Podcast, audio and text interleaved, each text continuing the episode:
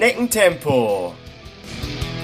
Der Laufpodcast mit dem Läuferknie.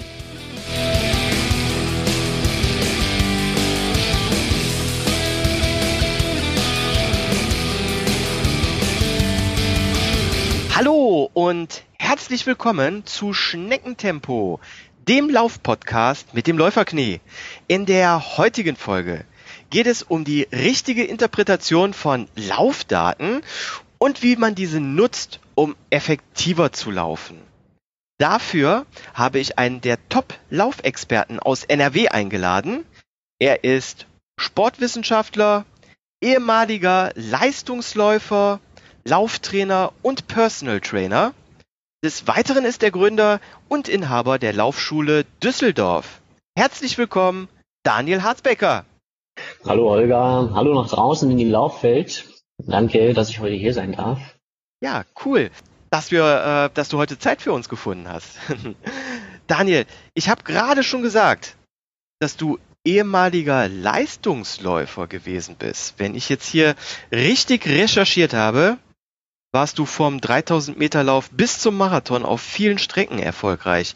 Was war denn so deine Paradedisziplin und dein größter Erfolg?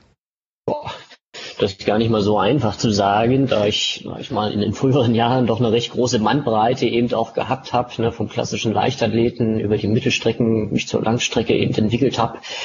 Und ja, unterm Strich kann man natürlich sagen, sicherlich die 5000 Meter auf der Bahn, die mich eine lange Zeit begleitet haben. Später dann, wie gesagt, der Wechsel auf die Straße, ne, zum 10 mhm. Kilometer, Halbmarathon bis hin zum Marathon und ja, diversen Crossläufen, Bergläufen, wie gesagt, eben sehr breit gestreut das Ganze auch stattgefunden hat.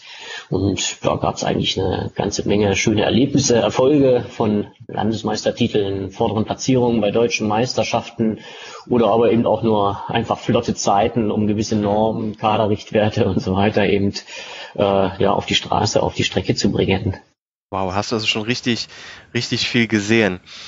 Ähm, so von der Strecke her, ähm, was war denn so dein, dein schönster Lauf, den du gemacht hast? Äh, klar, in, in, in Holland natürlich, ne, in Amsterdam war ich schon dabei gewesen, auf Mallorca, ne, bei, bei den diversen Läufen im Frühling, im Herbst eben unterwegs gewesen. Äh, ja, viele nette Erfahrungen, stimmungsvolle Läufe, ne, klar, Highlights, auch wenn es jetzt schon über zehn Jahre her ist, natürlich für mich immer noch ne, so der Berlin-Marathon, stimmungsmäßig heute immer noch erste Klasse, damals schon erste Klasse gewesen. Ah, okay. Und ja, solche Sachen bleiben natürlich auch emotional noch darüber hinaus einfach hängen, auch wenn sich die Schwerpunkte jetzt heute doch so ein bisschen verlagert haben und ich jetzt natürlich mehr als Genussläufer, als Ausgleichsläufer da unterwegs bin und ja, anderen Leuten das Laufen beibringen. ähm, du bist ja Sportwissenschaftler und Lauftrainer jetzt mittlerweile. Hast du mit dem Studium schon während deiner aktiven Laufkarriere angefangen oder dich damals wirklich nur aufs Laufen fokussiert und das Studium und deine ganzen Trainerscheine dann nach der Karriere gemacht? Genau, also ich war jetzt nie als richtiger Laufprofi unterwegs gewesen, sondern habe mich immer parallel Schule, äh, Studium auf den Ausbildungsweg eben ne, konzentriert, angefangen halt beim Abitur, später dann mit dem Sportstudium. Ja, und versucht natürlich beides so gut wie möglich zu verbinden, auch wenn das natürlich äh, hier und da Ressourcen kostet, aber rückwirkend ja doch eine gute Basis, sage ich mal, für meine heutige berufliche Entwicklung gebildet hat, so dass ich dann letztlich, was ja doch auch in früheren Jahren zwangsläufig immer so ein kleiner Jugendtraum ist, äh, heute mein Hobby, wenn auch auf einem anderen Weg, ähm, zum Beruf gemacht habe. Ja, und heute meinen Lebensunterhalt damit verdienen kann. Und nun zum Jahresende dann ja das nächste große Puzzleteil ansteht. Ich dann ja auch den Laden Laufsport Bunert in Düsseldorf mit übernehmen werde und so die Weichen mit vielen weiteren Möglichkeiten, Laden, Laufschule, Laufreisen, die wir ja auch anbieten, äh, für die Zukunft zu stellen und da dementsprechend ja doch sehr vielseitig, sehr tiefgründig auch aufgestellt bin. Ah, okay, das wusste ich noch gar nicht. Ich wusste natürlich, dass du die Kooperation mit dem Laufladen Bunert hast, ähm, aber dass du die übernimmst, das wusste ich noch gar nicht. Oh, schöne Herausforderung, oder? genau, Unterschrift ist gesetzt, jetzt kann man es auch öffentlich machen. Ne? Ah, okay. Vorher ist ja wie gehabt, da redet man erstmal natürlich nicht in der Öffentlichkeit so drüber, aber jetzt ist ja. erstmal alles unter Dach und Fach und ja. ja, die Arbeiten laufen auf Hochtouren, ne? der Wechsel steht an. Ja, ja, herzlichen Glückwunsch dazu. Ich bin ja auch schon ja, einmal danke im Laden äh, in Düsseldorf gewesen, kann man ja jetzt hier an der Stelle auch sagen, und habe damals einen Kurs bei dir besucht. Ja, ich erinnere mich. ähm, ja, 2010, lass uns noch mal kurz, wir haben jetzt gerade in die Zukunft geguckt, lass uns auch noch mal kurz zurückblicken. 2010 hast du die Laufschule Düsseldorf gegründet. Wie ist das denn äh, überhaupt damals äh, entstanden? Wie kam dir die Idee? Ja, eben auch peu à peu, natürlich durch meine Vergangenheit, ne, selbst engagierter Läufer gewesen, dann durch das Studium natürlich äh, den, den theoretischen Teil dazu beigetragen.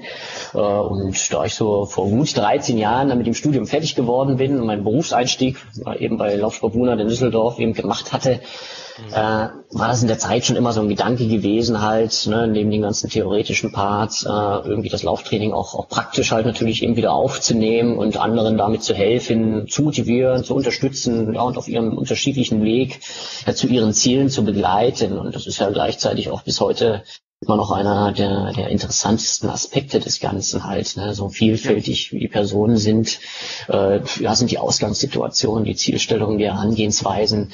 Und das macht es selbst jetzt nach zehn Jahren immer noch unheimlich interessant. Und ne, wie gesagt, zehn Jahre jetzt haben wir Anfang 2010 damit begonnen, mit einem Laufkurs damals in der Woche, klein, aber fein eben erstmal, ne, im Nebenberuf eben mit eingestiegen. Und dann ist es über die letzten Jahre hinweg peu à peu gestiegen, hat ein gutes Wachstum genommen und ja, heutzutage äh, eine beachtliche Größe und Bandbreite erreicht. Ne, so dass aus dem Nebenberuf ja jetzt in den letzten Jahren eben ein Hauptberuf geworden ist und ja, wie gesagt, eine schöne spannende Zeit hinter uns, aber eben auch noch ja, vor uns liegt. Ja, und niemals langweilig. Absolut. Ähm, welche Kurse, welche, welche Serviceleistung bietest du denn mit der Laufschule an? Ja, Im Kern steht natürlich das Lauftraining, ne, wie gesagt, mit all seinen Facetten, jetzt mit dem Aufbau ne, von, von der allgemeinen Ausdauer, Schnelligkeit, Optimierung der Lauftechnik natürlich im Kern mhm. als, als Basisarbeit, ne, wo dann wiederum natürlich eben auch Beweglichkeit, Athletik, also auch die Kraft natürlich mit dranhängt. Und ja, hier bieten wir dann Kurse für Privatpersonen auf der einen Seite, aber auch für Firmen auf der anderen Seite an, aber genauso auch für, für Einzelpersonen dann im 1 zu 1 Training äh, mit einer etwas engeren und noch tiefgründigeren niedrigeren Betreuung, als dann, sag ich mal, in der Gruppe eben möglich ist. Unsere Kurse im Endeffekt laufen, laufen ganzjährig, egal Sommer oder Winter. Auch das ist natürlich wieder so ein Reiz, ne, sag ich mal, der eine oder andere sagt dann als schönen Wetterläufer, auch im Winter, im Dunkeln, im Regen oder bei Schnee, mag ich nicht laufen. Äh, gut, da sage ich jetzt nach zehn Jahren das Gegenteil. Auch das hat, wie gesagt, seine, seine Reize halt. Äh, die Natur, die Umgebung natürlich immer wieder auch andere, andere äh, ne, andere Ansichten natürlich dann mit sich bringt und Nö, so wie gesagt, die Kurse laufen ganzjährig und setzen dabei dann saisonal verschiedene Akzente, sowohl vom Anfänger als auch ne, zum ambitionierten Läufer mit seinen ehrgeizigen Zielen. Und darüber hinaus bieten wir dann eben auch Einzelangebote wie Leistungsdiagnostiken, Laufstilanalysen, Trainingsplanungen oder eben auch Workshops zu der diversen Themen, ne, wie jetzt momentan eben auch Lauftechnik natürlich ein Kernthema, ja. äh, Faszientraining und und und. Also ja, sehr breit gestreut, sehr vielfältig, aber im Kern alles rund ums Laufen auf, um es nochmal auf den Punkt zu bringen. Ja. Das ist auch natürlich auch sehr interessant. Ich glaube, das, was du gerade zuletzt gesagt hast, ist gerade richtig in Mode gekommen in den letzten Jahren. Faszientraining, die Black Roll. Ich glaube, das gab es vor zehn Jahren noch nicht so, als du angefangen hast, oder? Also die Faszien gab es schon immer. Ja. Äh, was jetzt natürlich eben sich verändert hat in den letzten zehn Jahren, natürlich klar die Forschung, äh, das Bewusstsein, man hat diesen Begriff der Faszien natürlich dann eben, sage ich mal, jetzt als Erkoren, aber das, was sich dahinter ja verbirgt, das Bindegewebe, ne, die Strukturen, die ja letztlich unseren Bandapparat oder eben die Schutzhüllen der Organe, der Muskulatur eben doch ausmachen, die waren schon immer da, aber das Verständnis, die Bedeutung durch die, die Forschung, ne, durch die Weiterentwicklung äh, hat sich dann doch da nochmal deutlich verbessert äh, und entsprechend natürlich, was wir da für positive Nutzen natürlich auch daraus ziehen können, ne, für unseren Alltag. Äh, gerade auch das große Thema Rückenbeschwerden natürlich da ne, sehr stark da auch mit zusammenhängt, mit reingeht. Äh, aber letztlich natürlich auch ne, Thema Laufen, äh, Lauftechnik, Laufbelastbarkeit, Verletzungsprävention, natürlich ein riesengroßes Kernthema eben im, im Rahmen des Faszientrainings dann ja mit abgedeckt werden kann. Ja, sehr gut. Daniel, dann wollen wir mal zum heutigen Thema kommen.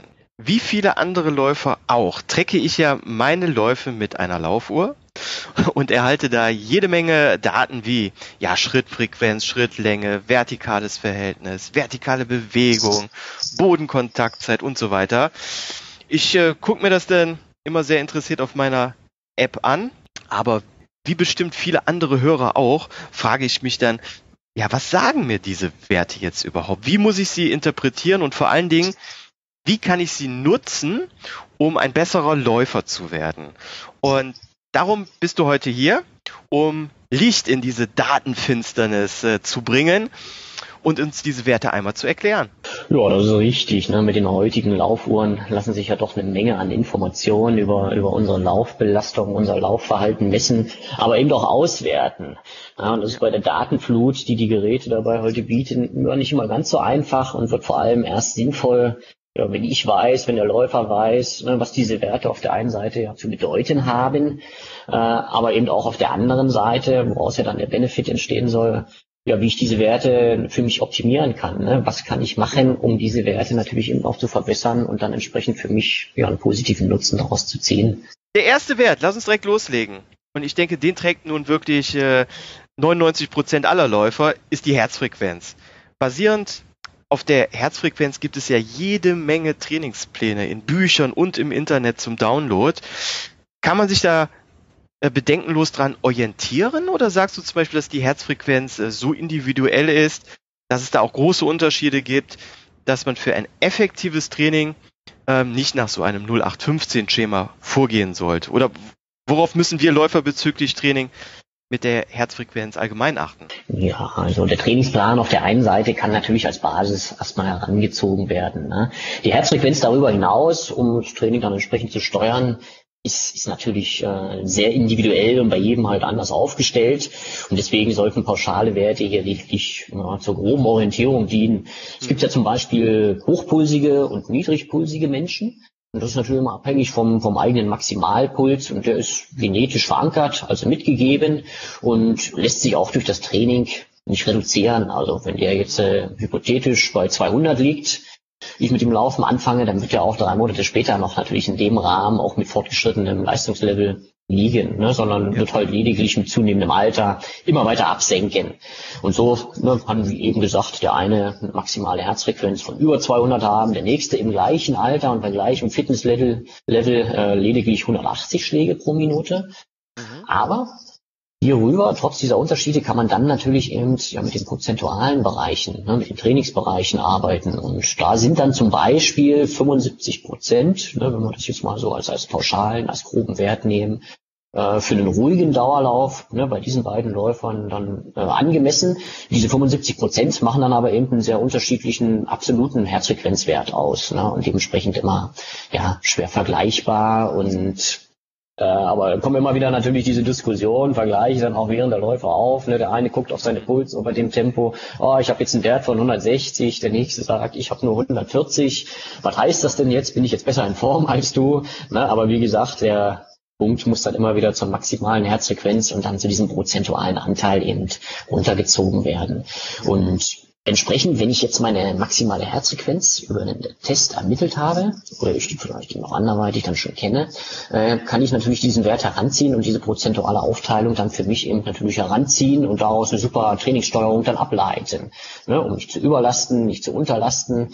Äh, grundsätzlich arbeiten hier aber eben auch die modernen Uhren ja, wenn wir jetzt bei diesem ganzen Thema Tracking sind, Werte sind eben auch schon einen Schritt weiter und bieten ja oftmals auch schon Geräte interne Tests an und setzen dann entsprechend äh, individuell für dich selbst die Trainingszielbereiche. Ne? Bei den meisten Geräten sind also fünf Zielzonen vom Regenerationsbereich bis hoch ne, natürlich zum Wettkampftempo oder Intervalltempobereich und entsprechend kann man dann natürlich auch mal verfolgen, in welchem Bereich man unterwegs ist. Hinterher dann auch dann nochmal schauen ne, in, in der Übersicht, wie lange in welchem Bereich dann eben trainiert wurde und dann für mich selbst natürlich ausmachen, ob die Einheit jetzt entsprechend ihren Trainingscharakter hatte, äh, wofür sie dann eben auch angesetzt wurde halt. Ne? Und so kann das Ganze dann auch ganz gut auch gerade im, im Einsteigerbereich eben herangezogen werden.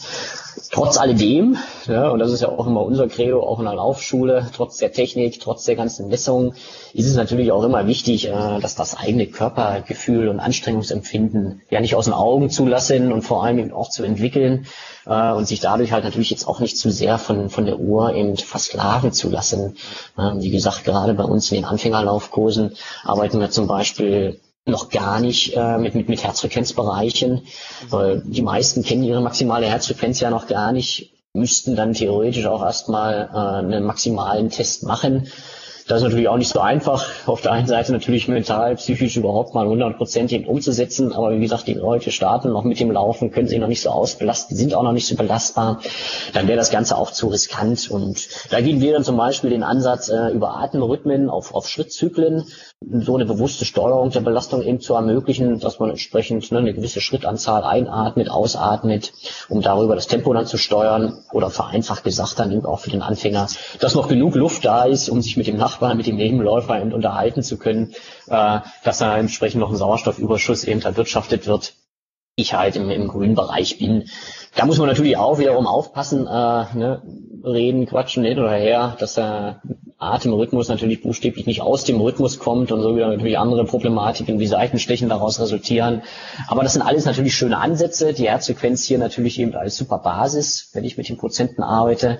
Aber wie gesagt, ich sollte äh, meinen maximalen Wert kennen, um entsprechend darüber natürlich den Trainingsstand und die, die Bereiche dann äh, ja, zu ermitteln und zu setzen halt.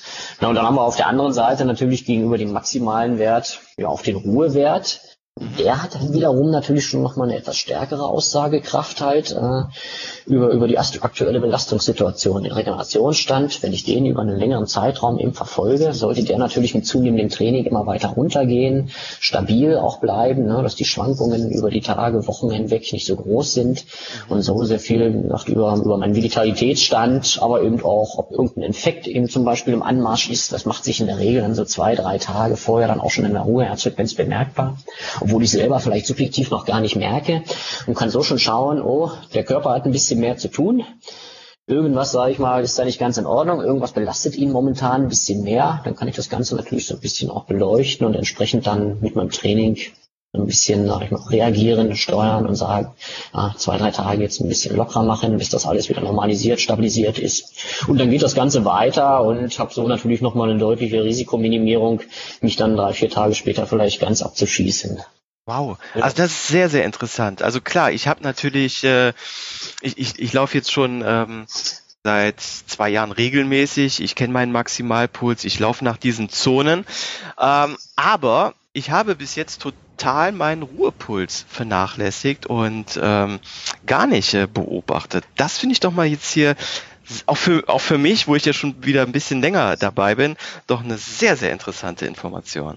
Ähm, sobald man dann seine Läufe auch mit zusätzlichen Laufpots aufzeichnet oder ähm, Brustgurte, die das können, bekommt man auch viele weitere Daten. Ein Wert zum Beispiel ist ja die Schrittfrequenz pro Minute. Was sagt dieser Wert äh, wirklich aus? Äh, und was ist eine optimale Schrittfrequenz für Läufe im äh, Wohlfühltempo und dann auf der anderen Seite äh, bei Tempoläufen? Ja, die Schrittfrequenz ist natürlich jetzt ein sehr interessanter Wert, wenn wir eben in die Technik, ne, in den Bereich der Lauftechnik, Laufökonomisierung eben einsteigen, mhm.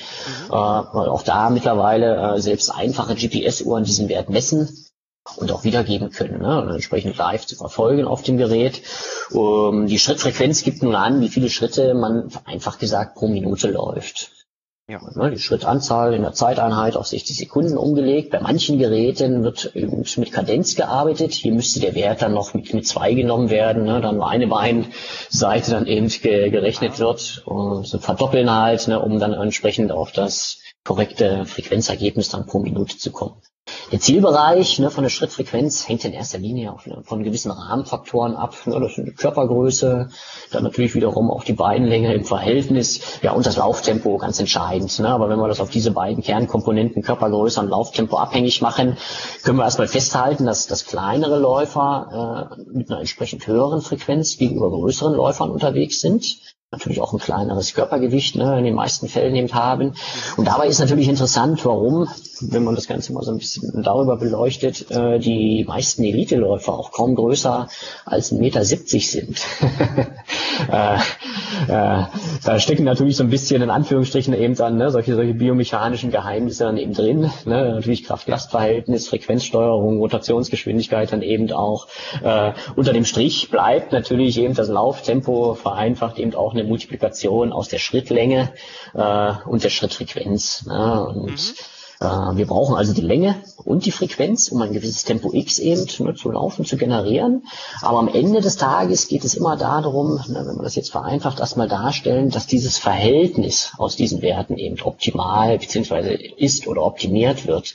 Das heißt, der Schritt rund bleibt, wenig stauchend ist, wenig Bremsbelastung auslöst und dadurch natürlich eben über eine hohe Rotationsgeschwindigkeit mit einem gut positionierten Fußaufsatz ähm, für einen effizienten Vortrieb sorgen kann.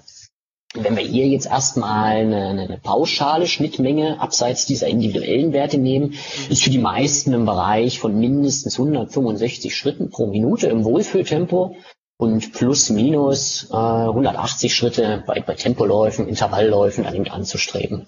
Ah, okay. Ja, ich habe jetzt hier gerade mal in meine Aufzeichnung geguckt. Bei langen, langsamen Läufen habe ich da in der Tat so eine Schritt, Schrittfrequenz von 100 60, bei Intervallen ungefähr so 180 und bei Sprints ist es mir tatsächlich mal gelungen, so einen maximalen Wert von 226 äh, zu erreichen. Das heißt, da liege ich also so im durchschnittlichen Bereich.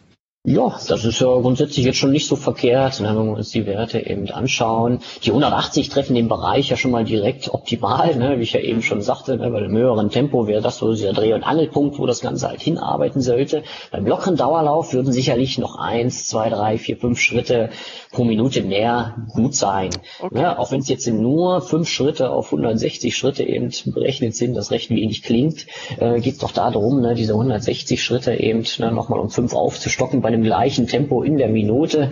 Und dadurch, sage ich mal, bekommt man natürlich eben schon nochmal wieder so eine Schrittpositionierungsveränderung, Schrittlenkveränderung eben ne, von ein paar Zentimetern auch hin, äh, die das Ganze dann einfach nochmal ökonomisieren. Ne? Weil letztlich, wie gesagt, geht es ja immer darum, äh, den Aufprall und die nachfolgende Bewegung eben ne, zu, zu optimieren, zu ökonomisieren.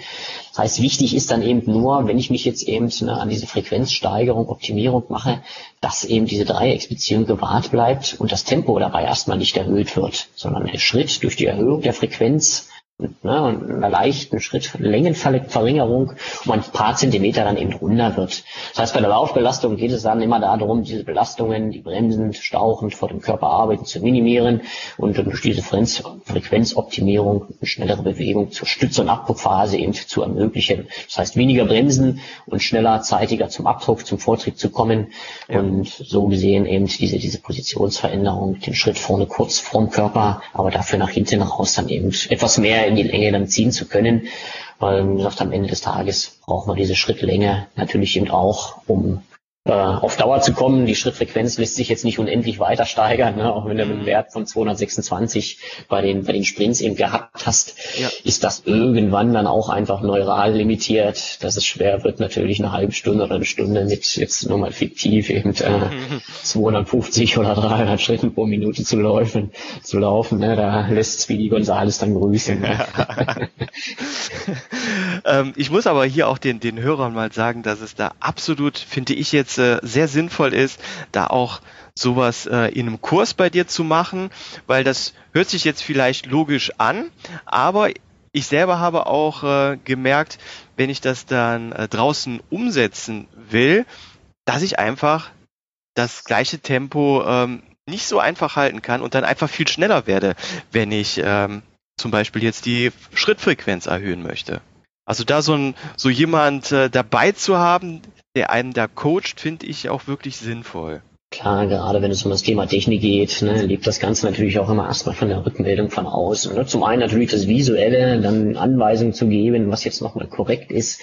Ja, wir müssen ja davon ausgehen, dass ja doch nun die meisten eben schon ein paar Jährchen halt mit ihrem gewohnten Schrittablauf unterwegs sind und das natürlich so stark auch abgespeichert ist. Ne? Äh, ja nicht, nicht über Nacht sich umkrempeln lässt. Und wenn wir es dann einfach auch mal metaphorisch nochmal wieder vorkrempeln, äh, wir stellen das Ganze jetzt um ne, durch so eine Frequenzoptimierung, lösen damit so ein bisschen eben auch die Bremse, haben viel mehr Zugriff auf unser, auf unser Gaspedal. Und damit müssen wir ja buchstäblich auch erstmal zu lernen, äh, umzugehen halt. Ne? Das heißt, mit diesem neuen äh, dynamischen Gefühl, mit dieser Rotation dann eben ne, zu, zu dosieren. Das ist dann in, in der Tat nicht so einfach, das braucht Zeit, aber da kann zwangsläufig natürlich, äh, auch wenn ich da jetzt in der Position stehe, den Trainer von außen äh, immer sehr stark helfen und äh, den den Weg auch leiten. Ja, finde ich auch absolut sinnvoll. Jetzt hast du eben schon die Schrittlänge angesprochen. Sind wir mal äh, konkret. Ich bin äh, 1,71 Meter, damit gehöre ich schon zum Kreis der Eliteläufer und äh, habe bei den schnellen Intervalleinheiten, so wir sprechen jetzt hier von einer 430er bis 5er Pace, so eine Schrittlänge sehe ich jetzt hier in der App von 1,20 Meter und bei langen, langsamen Läufen, da rede ich jetzt von einer Pace 7 bis 8, eine Schrittlänge von 0,9. Ist das gut? Ähm, oder muss ich das verbessern? Wie ist das zu lesen?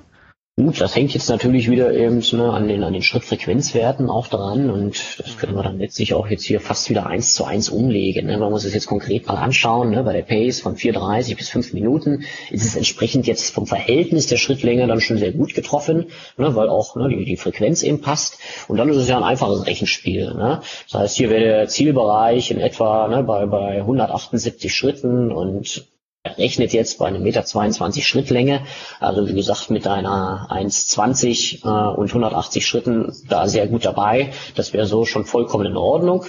Mhm. Und wenn wir jetzt in den ruhigen Bereich nochmal reingehen, ne, haben wir eine Konstellation, äh, die bei 165 Schritten und 80 Zentimeter Schrittlänge gut wäre. Ne, hier hatte ich ja eben schon gesagt, dass so fünf Schritte dann pro Minute mehr eben nochmal ganz gut wären.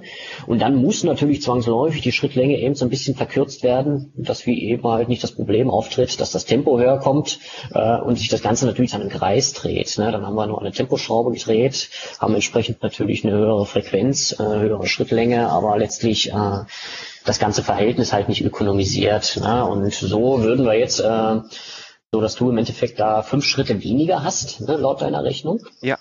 Äh, und es fehlen zehn Zentimeter Schrittlänge. Mhm. Und diese zehn Zentimeter sind in aller Regel, das müsste man sich dann natürlich eben vor Ort immer auch anschauen, äh, aber da gehen wir jetzt erstmal so über die Zahlen äh, verstärkt von aus, die zehn Zentimeter nach vorne raus vor dem Körperschwerpunkt zu lang sind ja, und entsprechend darüber dann eben eine größere Stauchbelastung und Bremsbewegung auslösen und diesen kurzfristigen Erfolg der 10 cm Schrittlängengewinnung äh, dann natürlich in der Brems- und Stützphase natürlich wieder zunichte machen und dir dann zwangsläufig auch so ein bisschen Zeit und Kraft ja vor allem oh. vor, den, vor den Abdruck, für den Abdruck dann eben fehlt. Ne? Ja.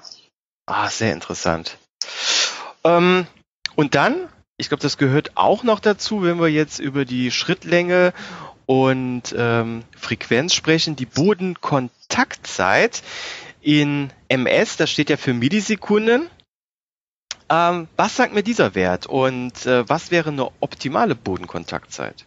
Genau, da dringen wir jetzt natürlich nach und nach schon so ein bisschen tiefer in diese ganzen lauftechnischen Werte ein. Ne? So Schrittfrequenz und Schrittlänge sind dann immer noch recht einfach verständliche und, und kontrollierbare Werte eben auch. Also die Bodenkontaktzeit gibt letztlich unsere Standzeit während der Stützphase beim Laufen an. Ne? Die, Millisekunden, ne? äh, sind dabei dann eben vollkommen korrekt. Und vereinfacht können wir ja auch hier erstmal festhalten, dass es natürlich besser ist, je kleiner dieser Wert ist. Mhm. wie bei der Fortbewegung jetzt äh, auch da wieder nochmal dargestellt, schon lange am Boden stehen. Ne, wir wollen ja nach vorn arbeiten, wir wollen dynamisch arbeiten und nicht lange in der Stützphase eben verharren. Denn je länger wir am Boden stehen, umso länger sind wir natürlich dann auch der Stauchbelastung ausgesetzt, müssen diese verarbeiten und arbeiten eben nicht nach vorn. Das kostet Kraft und Zeit und diese Zeit, ne, letztlich, wie gesagt, in der Bodenkontaktzeit dann eben wieder gespiegelt, auch wenn wir hier nur von Millisekunden reden. Äh, so summiert sich das doch über viele tausende Schritte dann doch sehr massiv auf, sodass wir jetzt ne, bei den meisten im Schnitt äh, bei so einem 10 Kilometer Lauf circa 8000 Schritte haben. Und da kommen über so ein paar Millisekunden dann doch auch einiges an Zeit dann eben zusammen. Ne? Und je besser nun die Lauftechnik dann ausgeprägt ist, äh, die Athletik des Läufers eben auch mitarbeitet und natürlich auch Tempo ganz entscheidend. Ne? Das heißt, je höher das Tempo ist, äh, umso kleiner wird dann die Bodenkontaktzeit, äh, das ganze Verhältnis eben zu optimieren. Und ja, so zum Beispiel jetzt von den Werten ähm, bei ambitionierten Läufern liegt dieser Wert deutlich unter 200 Millisekunden, wow. während in Relation zu einem Hobbyläufer, der sich jetzt noch nicht ganz so mit der Technik auch auseinandergesetzt hat, meistens so in Richtung 300 Millisekunden eben unterwegs ist. Ne? Und da haben wir von 300 zu 200 doch schon ein gehöriges Verhältnis an Unterschied nur an Stützzeit, an Standzeit halt. Ne? Und Wahnsinn, dementsprechend ja. entwickelt sich auch ja immer so ein bisschen für den Außenstehenden das Gefühl, dass die schnellen Läufer äh, gar nicht mehr großartig am Boden sind, sondern so ein bisschen halt über die Straße fliegen halt. Ne? Und über solche Zahlen sich das dann ganz eindeutig und plausibel dann eben auch darlegen. Wahnsinn. Ja, ich habe jetzt hier auch gerade mal, mal geschaut. Ähm, meine Bodenkontaktzeit, ähm, so bei den ja, lang, langsamen Läufen durchschnittlich so bei 300 Millisekunden, also so wie du schon eben gesagt hast, bei den Hobbyläufern. Und bei ähm, schnellen Einheiten komme ich da so auf Werte von 250. Wie kann ich denn jetzt meine äh, Bodenkontaktzeit optimieren, um hier ökonomischer zu laufen? Ja, da spielen jetzt letztlich natürlich, wie eben schon gesagt, viele Faktoren rein. Ne? Grundsätzlich, um erstmal diesen groben Rahmen, den einfachen Rahmen auch an, abzustecken, ist es erstrebenswert, eben über die vorhin schon genannte Frequenzgestaltung den guten Einfluss darauf zu nehmen, um diesen Wert dann nach und nach nach unten zu reduzieren. Ja, also vereinfacht gesagt, wieder mehr Frequenz aufbauen, das heißt mehr kleinere Schritte machen äh, bei einer kürzeren Schrittlänge, bedeutet einen höheren Durchlauf mit einer schnelleren Rotation ne, der Beine- und Fußgeschwindigkeit, Bewegung Mhm. Äh, und die Bodenkontaktzeit und die Belastung dann in der Stützzeit damit ja, wird deutlich verkleinert. Ne? Und auch wenn wir dann, wie gesagt, mit zunehmendem Tempo natürlich die Schrittlänge wieder benötigen, weil wir an dieser Multiplikation nicht vorbeikommen, aber eben dieses Verhältnis Optimierung. Und da können wir unterm Strich immer festhalten, dass je ruhiger das Tempo ist, dieses Verhältnis aus Schrittlänge und Schrittfrequenz bei den meisten einfach zu unausgewogen, zu unökonomisch ist und gerade da noch viel, viel Potenzial eben auch drin steckt und ne, ein gutes Zwischenziel da sicher immer erstmal ein Wert in Richtung 250 Millisekunden dann darstellt und hm. dann geht Stück für Stück weiter. Das lässt sich genauso wie, wie alles andere jetzt nicht innerhalb von ein, zwei Wochen eben umstellen, sondern das ist ja wieder ein Prozess, der ein bisschen länger dauert, ne? die Ko Koordination, die Motorik, ne? dann natürlich auch da wieder die Muskulatur, äh, ganze Bewegungsgefühl, ne? muss sich alles mit der Zeit eben entsprechend entwickeln, manifestieren und dann ja auch automatisieren, ne? dass ich dann nicht permanent mit so einem großen Fokus draufgehen muss. Und darüber hinaus spielen dann natürlich dann noch viele, viele weitere Faktoren rein, die die Bodenkontaktzeit dann eben reduzieren können, ne? die Kraftfähigkeiten, generell die Motorik, ne? das Zusammenspiel der, der einzelnen Muskeln, der Muskelketten, vor allem dann auch, ne, um das Thema Faszien dann nochmal aufzunehmen, gerade diese Balance mhm. aus Elastizität und Spannkraft des Bewegungsapparates, dass er auf der einen Seite natürlich stabil ist, aber auf der anderen Seite auch beweglich elastisch genug, ne, um wie so eine schöne Feder dann eben auch zu arbeiten.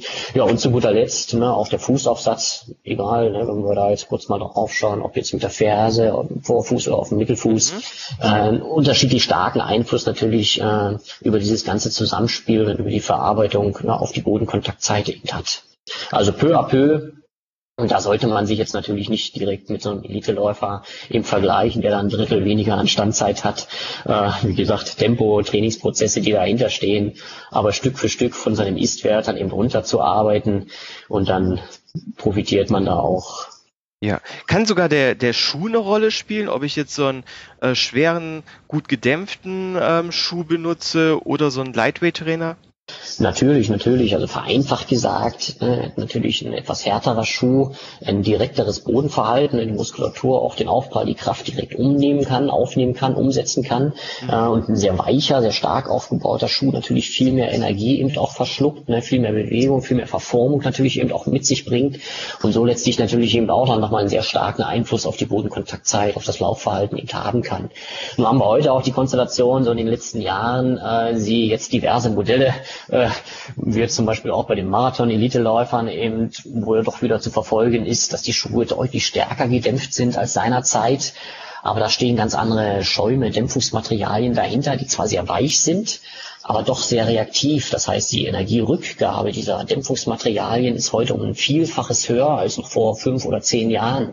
Wir reden bei den meisten Schuhen in diesem Segment so von 60 bis 70 Prozent Energierückgabe äh, jetzt nur aus dem Schuh. Ne? Und ja. dementsprechend ne, hat der Schuh selbst da natürlich schon auch einen massiven Einfluss ja, auf, auf unsere Verarbeitungsqualität, auf unsere Belastungsqualität.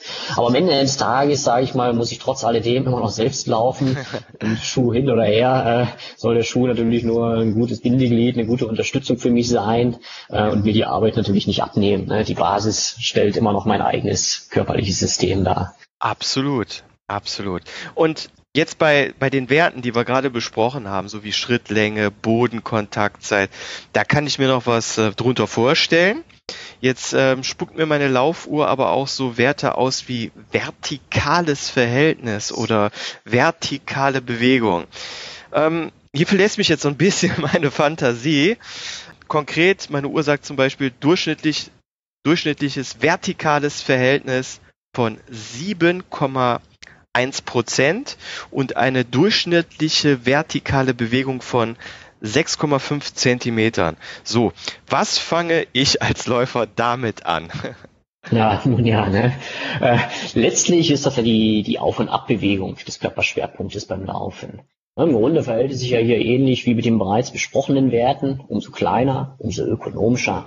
Das Laufen als Vorwärtsbewegung soll ja jetzt möglichst eine geringe Hoch-Tief-Bewegung auslösen, um auch hier wieder Belastung, Kraft Zeit einzusparen.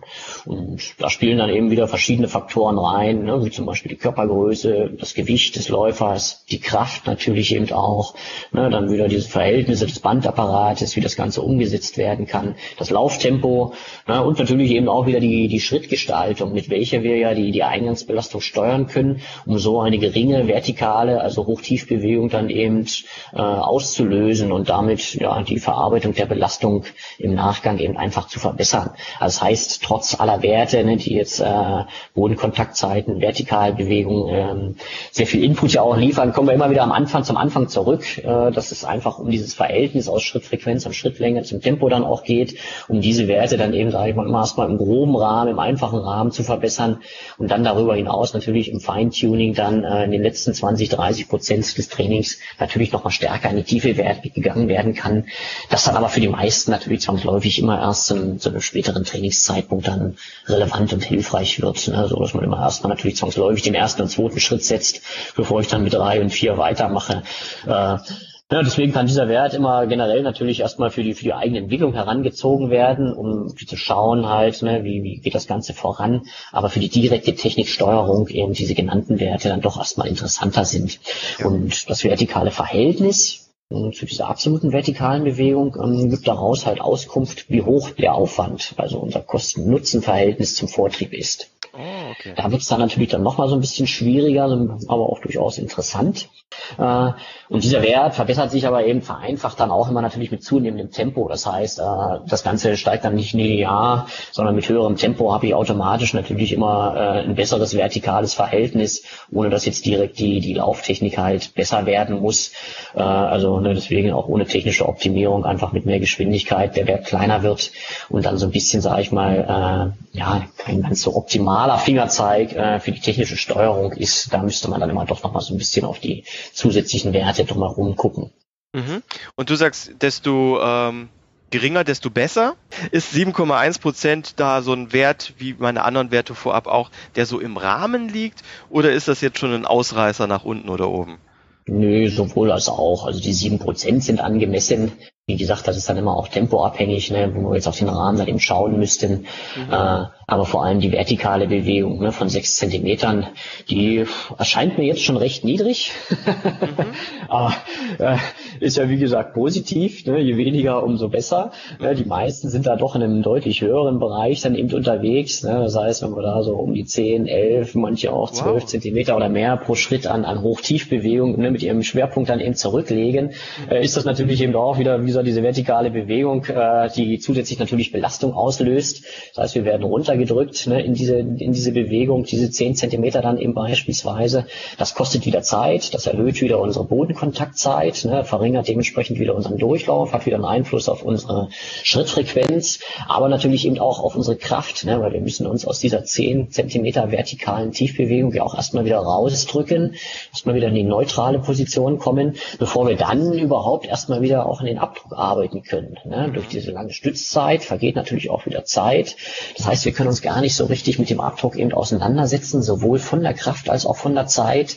Und entsprechend ne, landen wir immer wieder am Anfang, dass das Verhältnis dadurch eben aus, unausgewogen bleibt. Wir zu viel bremsen, zu wenig beschleunigen können Und da müssen wir eben erstmal ansetzen, ne, um das Ganze dann eben zu reduzieren. Aber was ne, abseits der ganzen ökonomischen Betrachtungsweise ja immer noch mal ein wichtiger Aspekt ist, äh, eine stärkere Hochtiefbewegung ist natürlich zwangsläufig auch immer mit einer größeren Stauchbelastung, also damit ne, zum Beispiel Beugung im Kniegelenk, in der Hüfte, ne, unterer Rücken, einfach die orthopädische Belastung ist viel größer und kann natürlich viel schneller dann eben auch problematisch werden. Ne? Und allein deswegen äh, sollte das Ganze schon über, über eine Lauftechnikoptimierung, aber eben auch äh, über athletisches Training, über Beweglichkeitstraining äh, optimiert werden. Ja. Und jetzt noch last but not least, ähm, die durchschnittliche Balance der Bodenkontaktzeit. Ähm, die liegt bei mir, sehe ich jetzt hier links 50,2 Prozent, rechts 49,8 Prozent. Inwieweit kann dieser Wert für mich als Läufer interessant sein? Auch natürlich sehr interessant. Ähm, natürlich wieder deutlich interessanter als jetzt solche Sachen wie das vertikale Verhältnis. Ne? Die Balance gibt uns ja einen guten Einblick ähm, zum Zustand der muskulären Balance. Das heißt, im Idealfall sind wir natürlich nah an diesem 50-50-Verhältnis dran, sodass wir eine ausgewogene Stützbalance eben haben, eine gleichmäßige Belastung haben. Dennoch sollte man sich hier, und da muss man in der Tat immer mal so ein bisschen aufpassen, nicht nur auf diese, diese nackten Prozentzahlen äh, stürzen, sondern durchaus eben auch mal dann in diese Punktewolke halt reinschauen, äh, um, um mögliche Streuungen nach links und rechts dann über den Laufverlauf äh, einfach auszuschließen.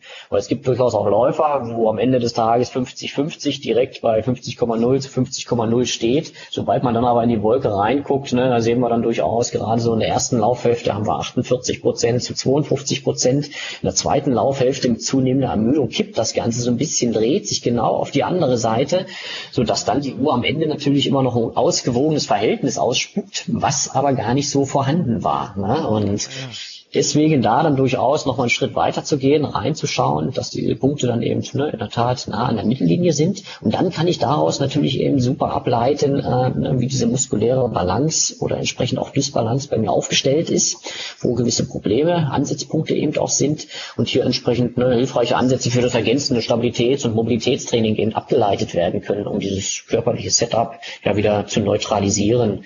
Na, weil, wie gesagt, je näher wir dann eben an diesem 50-50-Verhältnis sind, umso ausgewogener wird der Bewegungsapparat auch während der Belastung belastet.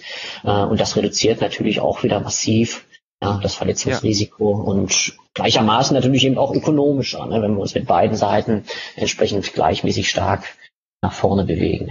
Ah, auch ein sehr guter Tipp. Ich habe bis jetzt immer nur auf die blanken Zahlen geachtet, aber mir äh, da gar nicht äh, die Details angesehen. Da muss ich dann auch mal wirklich reinschauen, wie das am Anfang des Laufs und wie es dann am Ende des Laufs ist. Ja. Jetzt ist das so mehr oder weniger das, was meine Uhr mir an Werten ausspuckt. Vermisst du hier noch etwas oder sagst du, in, in den letzten äh, Monaten ist da noch so ein äh, Trend aufgekommen, der jetzt hier nicht genannt wurde? Watt zum Beispiel fällt mir jetzt spontan ein mit dem StridePod. Ist das, ist das auch ein Wert, mit dem du arbeitest oder der, der da äh, zu Recht Beachtung mehr und mehr findet? Also ich ja, ich arbeite jetzt seit, sagen wir mal, knapp zwei Jahren auch mit der Wattmessung, aber primär mehr, mehr im experimentellen Bereich natürlich. Das mhm. Ganze steckt nun doch, sage ich mal, trotz aller technischen Entwicklung im Laufbereich noch so ein bisschen in den Kinderschuhen. Mhm. Ne, so richtig, sage ich mal, äh, einsatzfähig wird das Ganze natürlich auch nur, wenn man da genauso seine Kennzahlen natürlich eben hat zur Steuerung. Wie viel Watt sind für mich jetzt zum Beispiel für einen ruhigen Lauf eben interessant, für Intervalltraining interessant. Äh, dann hat es natürlich die Chance, zukünftig ähnlich wie im Radsportbereich äh, solche Sachen wie, wie Tempo oder Herzfrequenz dann eben auch ähm, einfach als, als Standard-Trainingstool dann eben abzulösen. Äh, wird aber, wie gesagt, hier und da gerade so ein Punkt Sensibilität äh, noch so ein bisschen brauchen. Dann ist es in der Tat, wie gesagt, äh, gerade im Gelände, im profilierten Gelände natürlich ein, ein sehr interessanter Ansatzpunkt, wo das Tempo dann nicht mehr wirklich Aussagekraft eben an der Steigung dann eben hat, wie viel Leistung ich dann eben produziere, halten, aufbringen muss, um dort nach oben zu kommen, um so einfach auch da nochmal viel, viel sensibler, nachhaltiger zu steuern. Aber grundsätzlich, trotz aller Werte, die wir jetzt hier auch durchgegangen sind, äh, sind das jetzt also zumindest für meinen Geschmack für die meisten Läufer einfach auch schon sehr, sehr, sehr viel Input, wo die meisten dann gar nicht mit, äh, mit, mit arbeiten oder eben auch umgehen können. Und dementsprechend immer mal wieder interessant, da reinzuschauen. Aber wie am Anfang eben auch schon gesagt, ist es dann halt auch wichtig, die, die richtigen Schlüsse daraus zu ziehen. Was kann ich damit machen? Wie kann ich es verändern? Äh, und da sollte es letztlich dann doch erstmal so, so einfach wie möglich gehalten werden. Ne, die, die ja. Werte dann eben zu optimieren. Das heißt, Frequenz so als, als einfachen Einstiegswert, äh, da, da mal ein ganz interessantes Thema ist, einfach für sich selbst. Auch da, wer jetzt keine Uhr hat, die die Schrittfrequenz misst, einfach mal für sich selbst eine Minute, ne, ein Bein mal den, den Durchlauf zu zählen, den Wert dann mal zwei genommen, dass ich erstmal so einen Ist-Stand habe. Und das muss ich jetzt nicht bei jedem Lauf dann immer wieder messen, ne, aber kann eben alle, alle zwei, drei Wochen immer mal wieder nochmal eine, eine neue Messung dann eben vornehmen, wenn ich dazwischendurch dann mal draufgegangen bin, die, die Frequenz so ein bisschen zu steigern. Weil allein durch das Thema Schrittfrequenz, Schrittlänge zum Tempo kann ich nun vereinfacht halt schon erstmal so ne, im Rahmen von, von an die 80 Prozent meiner, meiner Schrittgestaltung eben optimieren und dementsprechend da erstmal mit einem sehr hohen Aufwand-Nutzen-Verhältnis für mich als Freizeitläufer dann entsprechend eben auch agieren. Und wer dann darüber hinaus ein bisschen mehr Ehrgeiz dann eben auch entwickelt, kann dann entsprechend natürlich eben in die Tiefe gehen. Äh, oder wie gesagt, dann natürlich auch mit einem entsprechenden Trainer an der Hand das Ganze dann auch gut geführt und angeleitet auf die Wege bringen. Ja, was natürlich auch mein äh, Tipp hier an der Stelle ist. Daniel, es war wahnsinnig interessant heute mit dir. Ich habe wieder viel gelernt und ganz gewiss auch die Hörer. Dank dir dafür. Wenn jetzt Hörer ihren Laufstil verbessern möchten, also ökologischer laufen möchten und jetzt auch zufälligerweise im Einzugsbereich von Düsseldorf wohnen, welche Kurse aus deinem Repertoire würdest du jetzt empfehlen? Ja, wie gesagt, sind wir jetzt hier jetzt im Arsch recht breit aufgestellt dass wir gerade im Bereich Technik äh, das ganze Jahr über eben auch entsprechende Angebote haben. Jetzt in der Sommerzeit bieten wir einen Technikkurs an, der sehr stark praxisorientiert ist, äh, ne, mit einer Videoanalyse startet, mit einer Videoanalyse eben aufhört, um auch Vorher-Nachher-Ergebnisse natürlich eben zu betrachten und entsprechend weitere Ansatzpunkte eben mit sich zu bringen. Dann haben wir im Frühjahr und im Herbst auch immer so Tagesworkshops, die immer einen interessanten Einblick natürlich erstmal geben, überhaupt so eine Basis, erstmal das Verständnis, ne, das für das eben durchgesprochene dann eben auch erstmal zu setzen und genauso hier erstmal ne, mit der Definition von so einem Ist-Stand eben anzufangen, ne, über so eine Videoanalyse zu schauen, ach, so sieht das Laufbild von mir aus und dann ist es ja in der Tat auch schon immer mal interessant, äh, sein eigenes Laufbild einfach nur mal in Zeitlupe zu betrachten, um dann wirklich zu sehen, was passiert hinter dieser doch sehr dynamischen Fortbewegung dann eben, ne, wenn wir das Ganze so ein bisschen verlangsamen, welche Belastungen wirken da einfach und was machen diese ganzen Belastungen dann mit mir? Ja, darüber hinaus natürlich eben auch ne, Einzeltrainings, die Analysen natürlich einzeln dann eben auch umsetzbar, weil, ne, wie gesagt, gerade das Techniktraining ja doch von einer aktiven Rückmeldung und Einflussnahme dann eben lebt, um nachhaltig und erfolgreich zu sein. Aber wie schon gesagt, am Ende des Tages beziehungsweise des Laufes jetzt in unserem Fall gilt aber immer noch locker bleiben, Spaß haben, nicht vergessen, warum wir das Ganze machen. Und die ganzen Zahlen können uns ne, einen interessanten Einblick bieten, eine Hilfestellung sein, sollten uns aber eben ja, nicht zu sehr stressen oder gar versklaven. Ja. Jeder Läufer nimmt ne, entsprechend seine eigene Entwicklung und mit ein paar Kernpunkten lässt sich relativ einfach viel Positives bewirken. Ja, das ist doch ein wunderschöner Schlu äh, Schlusssatz. Vielen lieben Dank, Daniel. Weiterhin viel Erfolg mit der Laufschule und zukünftig auch mit dem Laufladen.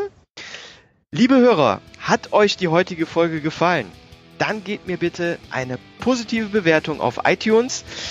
Gebt dem Podcast einen Daumen hoch auf der Facebook-Seite.